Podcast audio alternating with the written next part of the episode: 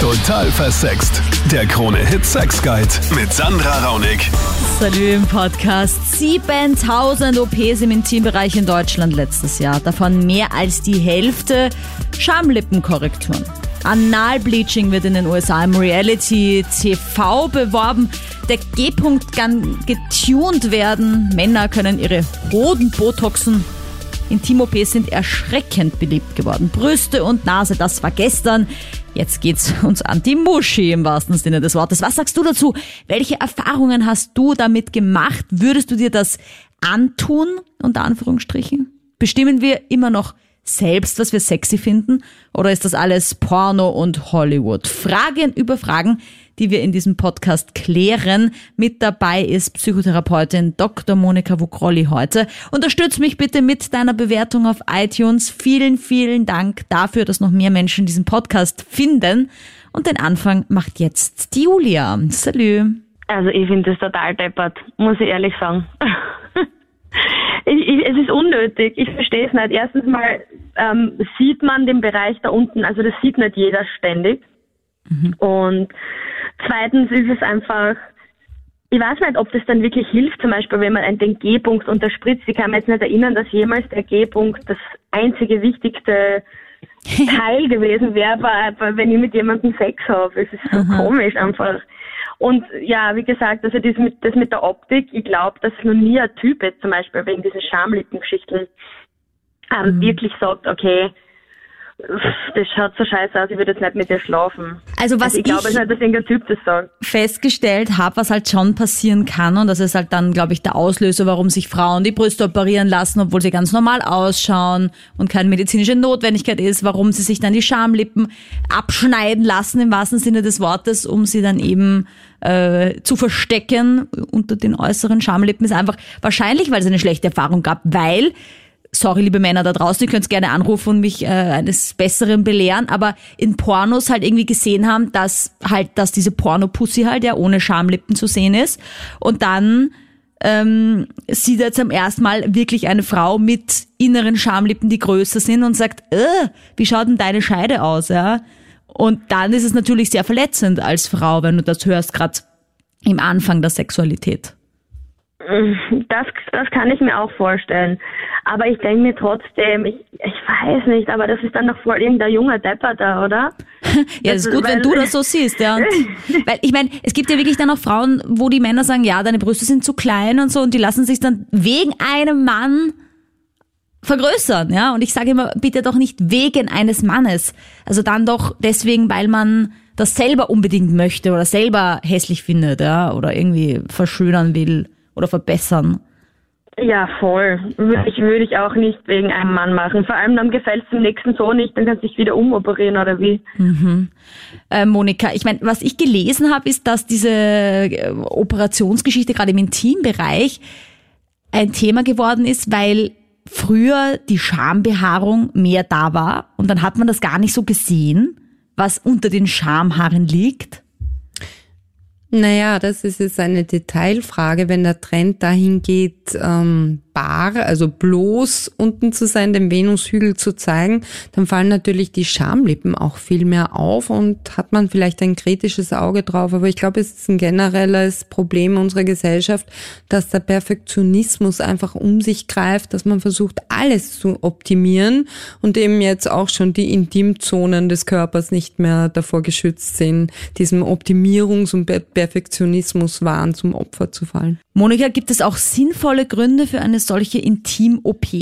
Ja, aus ästhetischen Kriterien, also als Psychotherapeutin würde ich sagen, es gibt Indikationen, also es gibt Situationen, wo es wirklich ratsam, empfehlenswert, sinnvoll ist, und zwar dann, wenn ein Leidensdruck bei der betroffenen Person da ist, wenn sie zum Beispiel wirklich mit einem Partner konfrontiert ist, der beginnt sich vor ihr zu ekeln, weil zum Beispiel, wenn ein Mann einen schlaffen Hodensack hat mit ganz viel Schrumpeln dran, ja, und die Partnerin dann sagt, du, äh, irgendwie, ich habe keinen Bock auf Sex und dann stellt sich irgendwie raus im Gespräch, dass es eben dieser Anblick ist, der sie so abtörnt. Und angenommen, die beiden gehen in eine Paartherapie und sie traut sich dann endlich, das auszusprechen, dann ist er vielleicht zunächst mal erschlagen, aber dann gibt's eben diese medizinische Korrekturmöglichkeit. Skrotox nennt man das übrigens, aus Skrotum, Hodensack und Botox, das Aufspritzen des Hodensacks. Äh, 0810 20 30 60. Christina, salü, sag doch mal, was hältst du von dem Ganzen? Also wenn sich zum Beispiel Männer den Hodensack mit Botox behandeln lassen? Ähm, ja, finde ich eigentlich gar nicht schlimm, weil es geht ja immer darum, wie wohl man sich in seinem eigenen Körper fühlt. Mhm. Und ich hatte mal einen äh, Freund, also mh, nicht mein Freund, also das Freundschafts-Plus-Dings. Mhm. Und ähm, er hatte Hodenkrebs und hatte sich, also musste sich natürlich die entfernen lassen, hatte aber Implantate. Ah, okay. Also es war quasi eine von diesen Beauty-OPs, wie die Monika jetzt gerade gesagt hat, die eine sinnvolle Indikation hatten, weil er eben ja, äh, ja also Krebs hatte und Ja. dadurch. Ja, würdest du, nur weil es gerade voll in Mode ist, dir so eine Porno-Pussy schneiden lassen? Ähm, ich bin an und für zufrieden mit meiner, aber wenn ich jetzt wirklich unzufrieden wäre, sagen wir, das hängt oder ich, ich hätte vielleicht ein Kind äh, geboren und das ist jetzt nicht mehr so straff, wie es halt mal war. Man will ja immer attraktiv sein für seinen Partner, egal wie lang man zusammen ist, es ist wurscht.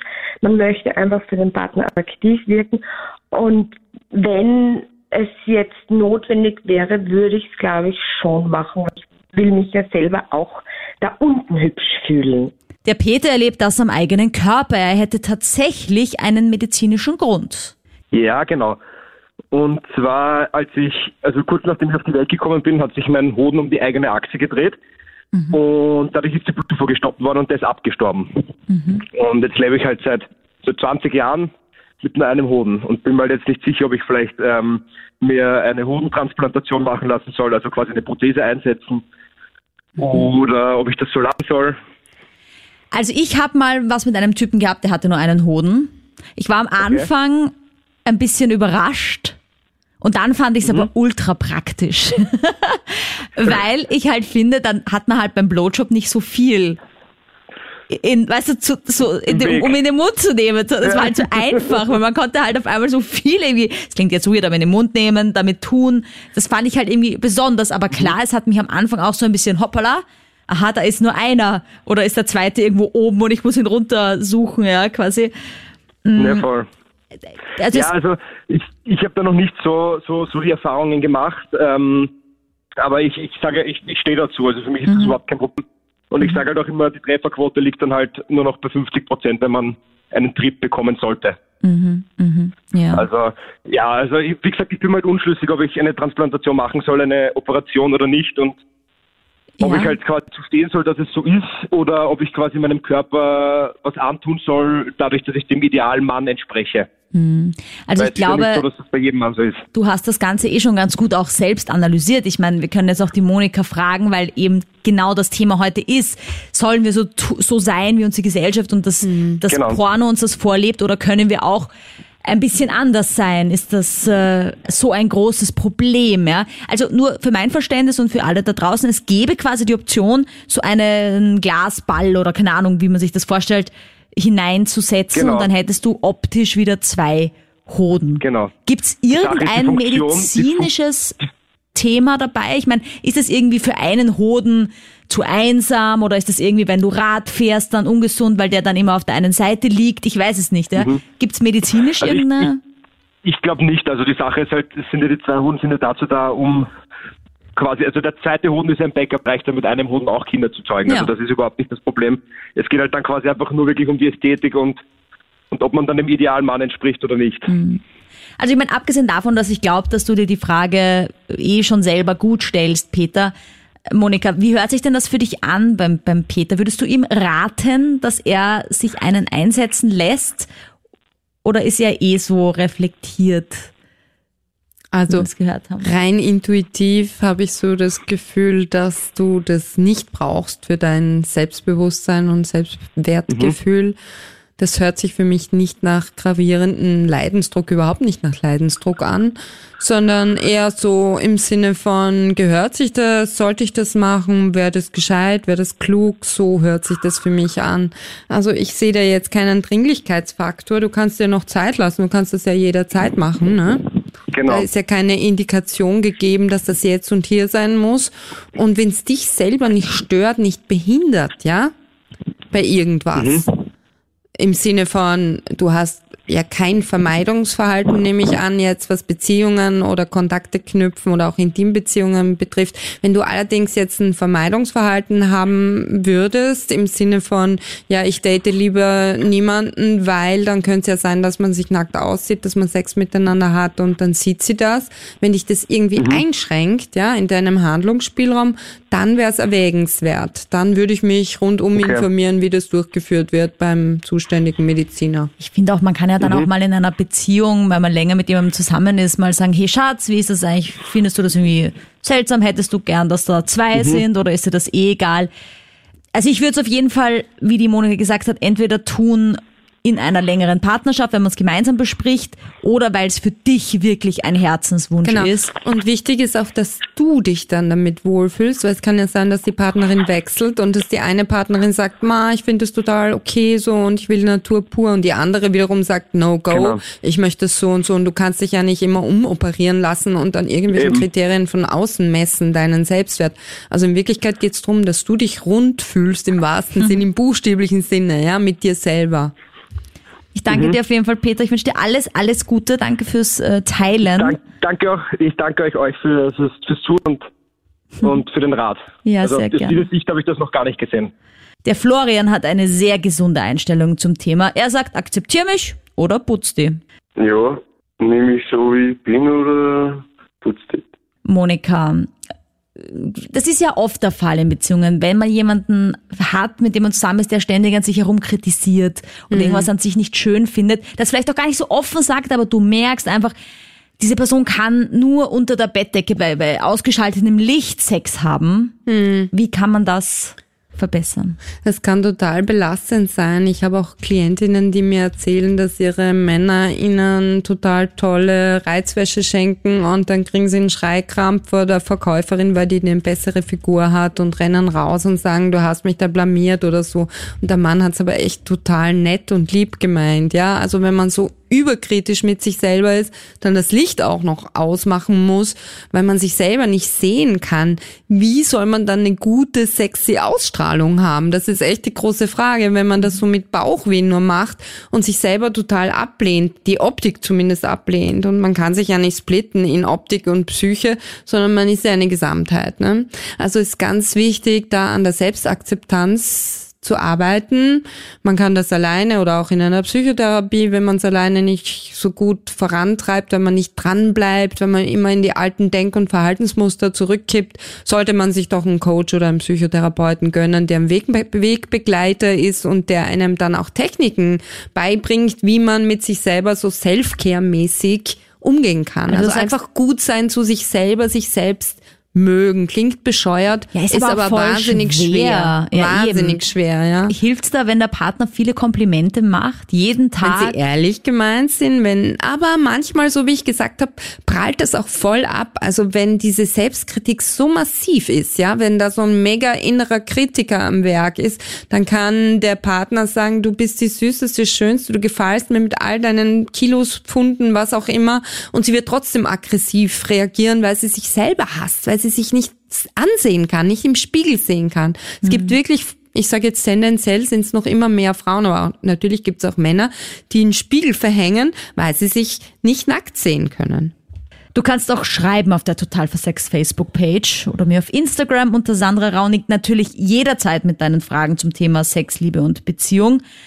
Und natürlich für diesen Podcast, wie eine Dame das anonym tut. Äh, Sie schreibt, ich fühle mich süchtig nach dem Perfektionismus. Ich muss alles machen. Botox, ich habe ein Po-Implantat, natürlich bin ich gelasert, damit ich keine Haare mehr habe.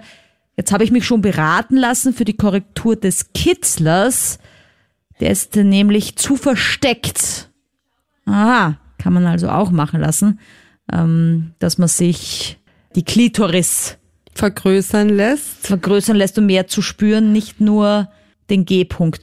Okay, also was ich da rauslese, ist der Wunsch nach entweder Bestätigung von unserer Seite jetzt, dass ähm, das alles durchgeführt wird, es einfach auch nur zu erzählen, beziehungsweise auch ein Hilferuf. Was sagt das denn aus, Monika, über jemanden, der sich das alles antut im wahrsten Sinne des Wortes, denn es ist ja schon ein bisschen, wie sie schreibt, süchtig. Ja, man kann schon in so eine OP-Sucht hineinrutschen, im Sinne von, dass man mal damit beginnt und dann so richtig auf den Geschmack kommt und nicht mehr aus dieser Spirale rausfindet, Wert durch neue optimierende chirurgische oder sonstigen ästhetischen Eingriffe. Und das ist natürlich schlimm, weil man entfernt sich immer mehr von sich selber, wie man wirklich wäre, würde man man selber sein. Kann man das so sagen? Philosophisch gemeint ist es eigentlich so ein Davonlaufen vor dem, wie man wirklich ist und sich verstecken in dem, wie man glaubt sein zu sollen, um liebenswert zu sein. Also es kann auch echt so ein Problem dahinter stecken kann, muss nicht dahinter stecken, aber meistens ist es so, wenn jemand so viele OPs auf sich nimmt, dass er einfach komplett uneins mit sich selber ist, wie er wirklich aussieht, wie er wirklich ist und einfach jemand anderes sein möchte, weil er sich denkt, natürlich nicht bewusst, aber im Unterbewussten schlummert diese Angst, so wie ich bin, so wie ich wirklich bin, bin ich nicht genug. Ja. Woher kann sowas kommen? Naja, meistens sagt man, es kommt aus der frühen Kindheit, aus den ersten Erfahrungen mit den ersten Bezugspersonen, wenn man zum Beispiel das Kind immer wieder gehört hat, nein, du machst das falsch oder, oder du bist zu dick oder das passt nicht, jenes passt nicht, aus dir wird nie was, weil du bist eh zu blöd für alles und schau dich an und so weiter. Solche Sachen sagen Erwachsene manchmal aus Frust einfach so hin und das geht aber bei Kindern voll rein und dann kann natürlich sein, dass man sich selber, auch wenn man brillant aussieht, sich selber nie gut fühlt in der eigenen Haut und dass man immer die Bestätigung von außen sucht und sich eben denkt, wenn ich noch eine OP mache oder wenn ich mir die Klitoris vergrößern lasse oder wenn ich das oder jenes mache, dann bin ich top, dann muss man mich gern haben. Das ist natürlich nicht wirklich so im Kopf, aber das motiviert dieses Handeln. Im Zweifelsfall, also auf jeden Fall Hilfe holen, wenn du das Gefühl hast, diese Dinge nicht mehr freiwillig zu tun. Es heißt ja immer, wir Frauen seien so selbstbestimmt. Mittlerweile im Ausleben unserer Sexualität. Aber das Schönheitsideal bestimmen wir nicht selbst. Das wird uns auferlegt. Wir eifern Hollywood-Paaren nach. Das Schauspielpaar ist wunderschön, hat natürlich tausende Orgasmus bei einmal Sex miteinander. Lea, was sagst du dazu? Also ich muss jetzt gerade sagen, da bin ich vollkommen deiner Meinung. Ähm, ich muss aber auch sagen, so prinzipiell finde ich an Schönheits-OPs eigentlich nichts auszusetzen, wenn man natürlich mit den Konsequenzen sich auch befasst, also was Risiken sein könnten etc. Ähm, wenn jetzt der ein oder andere das Gefühl hat, er müsste irgendwas ändern, dann bitte soll er das machen. Aber irgendwo finde ich dann auch, gibt es Grenzen. Also da würde ich sagen, würde beim Intimbereich meine Grenze liegen. Ähm, ehrlich gesagt finde ich es generell vollkommener Blödsinn. Ich meine, irgendwo, wenn wir uns ehrlich sind, wie du auch die Schönheitsoperationen, wir eifern da einem Ideal nach. Da, ähm, Und vor allem, warum ist das ideal? Tut mir leid, aber die Muschi einer Zehnjährigen. Warum? Ich meine, ist das Ideal aus dem Porno eine haarlose, kleine, ohne Schamlippen ausschauende Vagina? Ich meine, das ist doch total absurd. Das schaut doch kaum jemand so aus wie die Frauen im Porno. Und warum Ja, ist das dann trotzdem das Ideal? Aber gut, da kann man noch weiterreden und sagen, warum ist das Ideal, dass die magersüchtigen Models am Laufsteg das Schönheitsideal sind, wo keine Frau so ausschaut, ja? Ja, auf jeden Fall, auf jeden Fall. Aber ich finde halt eben, irgendwo hat es dann auch mit Individualität zu tun. Ähm, eben irgendwo muss das doch noch vorhanden sein, gerade eben, was den wunderschönen Intimbereich eines jeden Menschen eigentlich angeht, ist ja wurscht, ob das Frau oder Mann ist. Es gibt ja Gott sei Dank so schöne Projekte, wo äh, äh, Vaginas in Ton gepresst werden, äh, um quasi die Vielfalt darzustellen. Es gibt ja auch in Schulen mittlerweile Projekte, wo Vaginas gezeigt werden aus, aus Gummi, die alle nicht mehr ein Modell sind, so wie früher in den Lehrbüchern, sondern eben die Vielfalt repräsentieren, also die großen Schamlippen, die kleinen, eben auch natürlich Vaginas wo keine Schamlippen nach außen gehen, das gibt's natürlich auch, ja. Ähm, aber eben diese, diese große Vielfalt wird da präsentiert. Und Monika, das siehst du ja wahrscheinlich ähm, psychotherapeutisch auch sehr wertvoll, oder? Gerade in dieser Aufklärungszeit. Genau, wir leben in einem, in einem, einem, dass ich es rauskriege, Zeitalter des Pluralismus, wo also viele verschiedene Standpunkte toleriert werden und gut sind und da sein dürfen. Und genauso wie es verschiedene Standpunkte, Sichtweisen, Ideologien gibt, soll es auch verschiedenste Vaginen geben. Ja, Vaginen. ja, ja, einfach ähm, weil das nicht so genormt werden darf. Ja, das darf unsere Gesellschaft sich selbst nicht antun, dass man da ein Schönheitsideal quasi krönt und alle anderen fühlen sich pathologisch krank und schlecht und messen sich an, dann an diesem völlig idealisierten Maßstab, der nicht der Realität entspricht. Am Ende der Sendung hörst du auf jeden Fall noch von Dr. Monika Vogrolli, warum wir so schnell in diese surrealen Trends reinkippen. Aber jetzt, Monika, sag doch mal zuerst, wie entstehen denn diese Trends, diese Schönheitsideale? Ich meine, früher war Behaarung unser Fell, das war lebensnotwendig heute muss alles glatt sein und so weiter. So Sowas. sind so die Trends der Zeit, wenn man sich anschaut, die Mode verändert sich ja auch immer wieder. Ne? In den 70er Jahren diese Glockenhosen, die kamen dann irgendwann wieder, waren zwischendurch tabu und so ähnlich wie mit der Fashion, mit der Mode ist es auch damit, also mit dem Aussehen des Menschen und auch kulturell ist es ganz unterschiedlich. In manchen Kulturkreisen ist es schön, wenn man Hüftgold hat, wenn man also üppige Hüften hat als Frau. Booty. Genau. Und in unserem Kulturkreis ist es jetzt eher, ja, Curvy Models gibt's jetzt auch schon, aber trotzdem ist es noch äh, sehr gefragt. Äh, ich will jetzt keine Kleidergröße sagen, um niemanden zu triggern, der eine Essstörung hat. Mhm. Also das ist ein kritisches Thema. Im Wandel der Zeiten wandeln sich die Schönheitsideale und es geht einher mit einem anderen Selbstbild, einem anderen Selbstverständnis. Jeder definiert Schönsein anders. Wie gesagt, es gibt Kulturkreise, wo jemand der vielleicht in unseren Augen fett ist, wunderschön ist, ja. Und im Barockzeitalter waren ja auch die üppigen Frauen einfach äh, Insignien des Wohlstandes, des sich Wohlfühlens, dass man genussfähig ist und so weiter. Und dann war es total verpönt. Und so ähnlich ist es auch mit den Schamlippen. Ja, und ich glaube, dass es halt jeder auch unterschiedlich wahrnimmt. Also es gibt halt einfach Leute, die stehen auf üppiger, genau. dünner. Manche ich glaube ja, Fetisch, ne? dass Schönheitsideale deswegen entstehen, weil irgendjemand in einer Machtposition unter Anführungsstrichen sitzt und sagt, ich habe da die Chance, es zu äh, steuern. zu steuern und mir gefällt halt saumager oder mir gefällt Pornopussy ohne Und ein kommerzieller Anspruch ist natürlich dahinter, ne? Also einfach, wenn man jetzt sagt, jeder hat so und so auszusehen, beziehungsweise das war ja heute auch schon das Thema, die Medien geben uns vor, Kim Kardashian hat sich ein Po-Implantat machen lassen da, oder bleachen lassen, Analbleaching machen lassen, dann kommen andere auch auf die Idee, weil sie ein Role Model ist, weil sie einfach ein Vorbild ist und dann haben andere, die vielleicht vorher eine Hemmschwelle hatten, diese nicht mehr und denken sich, okay, ich will auch so sein. Felix, du hast eine Freundin in unserem Alter, die ist um die 30, hat eine Geburt hinter sich und seitdem läuft es nicht mehr so. Ihre Schwangerschaft, ihre Geburt wurde mhm. durch einen Dammschnitt. Mhm.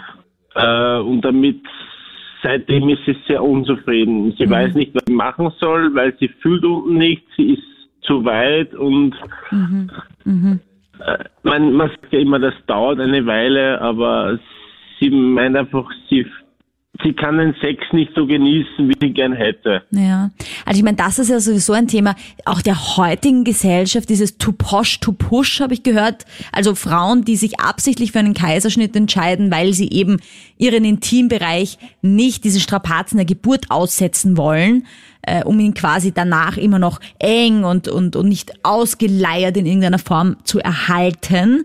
Ähm, ja, genau. Das ist natürlich dramatisch, ja, wenn da so ein, ein, ein Riss passiert ist und dann ist es nicht gut rekonstruiert worden, weil grundsätzlich, Monika, äh, also wenn bei der Geburt etwas reißt, dann wird das ja schon rekonstruiert normalerweise, oder? Ja, also ich sag ganz offen, ich hatte auch so einen Dammschnitt bei meiner, bei der Geburt meines Sohnes, nicht bei meiner eigenen. ja, und äh, das wird schon rekonstruiert, es wird repariert in aller Regel, aber es ist individuell und subjektiv verschieden. Wenn eine Frau dann das Gefühl hat, sie ist irgendwie eingeschränkt in der Empfindung, es ist nicht mehr wie es war, mhm. dann sollte man es doch sehr ernst nehmen und abklären, ob es jetzt wirklich an diesem zum Beispiel Dammschnitt liegt, den Folgen davon, den Vernarbungen, was auch immer, oder ob es psychischer Natur ist, dass man sich mhm. einfach nicht mehr so intakt fühlt. Erstaunlich viele Männer melden sich da, fällt mir auf. Ich dachte eigentlich, das wird eine weiblich dominierte Sendung werden. Es geht ja immerhin meistens um den Intimbereich der Frau, aber nein, Armin. Genau, das wollte ich eigentlich auch gerade sagen. Jetzt rufen sehr viele Männer an. Das mhm. hat mich eigentlich auch sehr gewundert. Ähm, ich denke, äh, dass einfach dieses Mediale und diese Influencer-Welle, die jetzt gerade irgendwie so unterwegs ist, sehr viel auch eben in den jungen Mädels auch oder, oder generell jungen Menschen einfach sehr viel Einfluss hat. Mhm. Nur ich denke einfach, jeder Mensch sollte für sich selber entscheiden können, gefalle ich mir so, bin ich so zufrieden, bin ich schön und jeder Mensch hat andere Ansprüche an, an sein Gegenüber oder was finde ich schön oder sonst irgendwas. Und ich finde, es wird einfach zu sehr von dieser medialen Welt beeinflusst. Und das mhm. finde ich mhm. eigentlich schlimm. Ja, ja ich habe jetzt auch letztens wieder gelesen, dass in Amerika halt auf solchen, weiß ich nicht, irgendwelche, äh, wie heißen denn diese Reality-Show-Stars, dann Analbleaching machen lassen auf dieser Reality-Show. Das wird so dargestellt als super toll. Das kann jeder machen. Keine Nebenwirkungen, Risiken werden irgendwie da angemerkt. Und dann natürlich, ja gut. Also ich meine, keine Ahnung, wozu man Analbleaching braucht. Also wäre mir wirklich nicht klar, aber anscheinend ist das ein Ding, dass der Anus nicht in irgendeiner Form verfärbt sein darf whatever, weil das ist ja so eine Zone, die man ständig dem Sonnenlicht aussetzt. Also ähm, ja, und das macht natürlich die Hemmschwelle für diese Dinge viel leichter, ja. Ähm, wobei ich auch zur Verteidigung sagen muss, ich war für meinen YouTube-Kanal auch beim, im, beim Teamlaser, also für Anti-Haarwuchs quasi, ja, und habe das ausprobiert. Also ich bin auch nicht ganz gefeit diesen ganzen Schönheitstrends, ja. Ja, aber ich, ich denke, dieses äh, Lasern grundsätzlich, jetzt egal, ob das jetzt im Intimbereich ist oder ob das jetzt auf den Händen oder auf den Füßen ist, wie es halt die Frauen gerne ausüben, das ist jetzt nicht so die Tragik daran, aber eben dieses Analbleaching, ich finde das einfach äh, sehr extrem, ja, weil äh, es, ja, es ist einfach, wenn man so sagen darf, grundsätzlich scheiße, ja. Mhm. Äh, von dem her. Ja, vor allem, ich äh, finde es halt, jetzt stell dir mal vor, du lernst jemanden kennen und ich denke mir, boah, der hat voll den schönen Hodensack, dabei hat er halt sich nur der Botox reinspritzen lassen, damit das irgendwie voll straff ist. Wobei ich finde jetzt auch so straffe Hodensäcke gar nicht so sexy. Also ein bisschen weich darf schon sein. Oder Frauen, die eben so voll die operierte Muschi haben und du denkst dir, boah, ähm, was geht da ab, ja? Oder was ist, wenn man dann gar nichts mehr spürt? Nach diesen ganzen OPs. Ich meine, das wird ja mit so einem Lasercutter gemacht. Das wird einfach, das, das einfach weggebrannt so auf die Art und dann irgendwie zusammengeschnipselt äh, wieder danach. Also das, das kann doch für den, für das Gefühl nicht gut sein, dass man mehr spürt nachher. Ja, ich glaube, es ist einfach unnatürlich und eben es fühlt sich auch dann ganz einfach an, weil eben wenn ich jetzt einen Menschen Küss, wo auch immer, ja, mhm. möchte ich einfach den Menschen spüren und nicht irgendwie künstlich erzeugte äh, Größe oder äh, Schönheit oder sonst irgendwas. Also, Jetzt stell dir vor, deine nächste Freundin sagt dir, Armin, ich will mir den G-Punkt aufspritzen lassen, weil dann habe ich die ultra geilen Orgasmen. Das habe ich gelesen, das soll toll sein. Was würdest, ja, wie wäre deine Reaktion? Ganz ehrlich, ganz ehrlich, dann macht der Mann aber was falsch. mein, Im Endeffekt, meine, meine jetzige Freundin, die hat sich auch die Brüste machen lassen, aber jetzt nicht aus Schönheitsgründen oder sonst irgendwas, weil sie, sondern einfach, weil sie äh, persönlich mit sich selber nicht zufrieden ja, war. Okay. Und das finde ich halt jetzt in Ordnung, ja, mhm. weil heutzutage kann man das einfach machen. Ähm, aber eben jetzt solche Sachen, weil es jetzt einfach medial so kommuniziert wird, äh, dass ich sage, ich muss mir jetzt eben meinen G-Punkt ausspritzen lassen oder äh, meine Hoden kletten lassen, ja, wie hm. man das auch immer auslegen möchte. Ich finde das einfach zu extrem. Ja. Irgendwann hat Schönheit oder, oder das, das Schönheitsideal einfach eine Grenze oder man sollte auch als Mensch selber entscheiden können, wann diese Grenze erreicht ist. Und scheinbar wird das leider nicht so schnell stattfinden, wie man sich wünscht für die Menschheit. Danke, Armin. Und da ich ja eine Sexualtherapeutin habe, nutze ich das auf jeden Fall für ein Fazit von dir. Warum, Monika, kippen wir denn so schnell in fragwürdige Trends? Ja, das ist schon so, dass wir tatsächlich manipulierbar sind, sonst würde ja die Werbung, die Reklame auch nicht funktionieren. Also wenn wir etwas immer wieder und wieder hören, dann kann es wirklich im Unterbewussten abgespeichert sein und dann greift man plötzlich nach der Zahnpasta, um gebleachte Zähne zu haben. Nein, eben. Dann greift man vielleicht das auch nach aber der, auch extra white. dann greift man vielleicht auch oder bestellt man sich aus dem Internet eben diese Bleaching-Creme für den Anus plötzlich und ertappt sich dabei. Also es gibt diese sozusagen unmotivierte Verhaltensweise, dass man einfach sich selbst dabei ertappt, aha, ich spring plötzlich auf diesen neuen Trend an, das hätte ich mir gar nicht erwartet. Und dann gibt's die systematischen Nachahmer dessen, was uns die Hollywood-Größen vielleicht vorleben oder die Influencer oder die Medien, alle zusammen, an denen wir halt ständig ausgesetzt sind. Dann gibt's die, die wirklich nichts auslassen und die suchtartig das konsumieren. Und was sagst du jetzt als Expertin, als Sexualtherapeutin zu diesem Trend? Es gibt ja schon einige Medienstimmen dazu. Es gibt schon einige Studien und Umfragen. Der mittelalterliche Arzt Paracelsus hat gesagt, die Dosis macht das Gift, ne? Und äh, letztendlich, wenn man selektiv ist, also wenn man sich das auswählt, was einen selber irgendwie sich besser fühlen lässt mit sich selbst, also was so irgendwie in diesen Kreis Self-Care, Selbstfürsorge reinfällt, dann ist nichts dagegen zu sagen, wenn zum Beispiel ein Mann extrem drunter leidet, dass eben sein Hodensack so schlaff und schlabberig und faltig ist, dann ist da überhaupt nichts dagegen zu sagen, wenn er den raffen lässt sozusagen oder mit dieser Botox-Injektion irgendwie aufpimpen lässt im wahrsten Sinn des Wortes.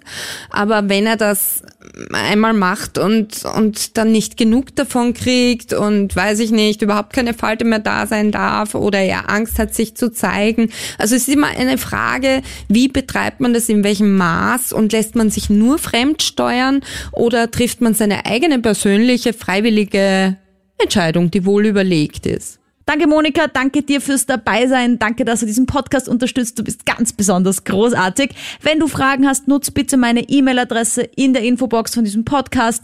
Nutz meinen YouTube-Kanal.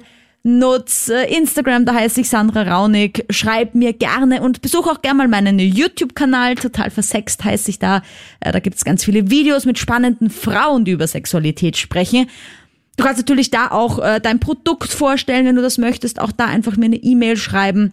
Ich freue mich auf jeden Fall von dir zu hören, auch wenn du mal das Podcast-Thema hier besprechen und bestimmen möchtest. Ich freue mich auf nächsten Dienstag, äh, da wieder live auf Krone Hit, österreichischer Radiosender, 22 Uhr bis Mitternacht.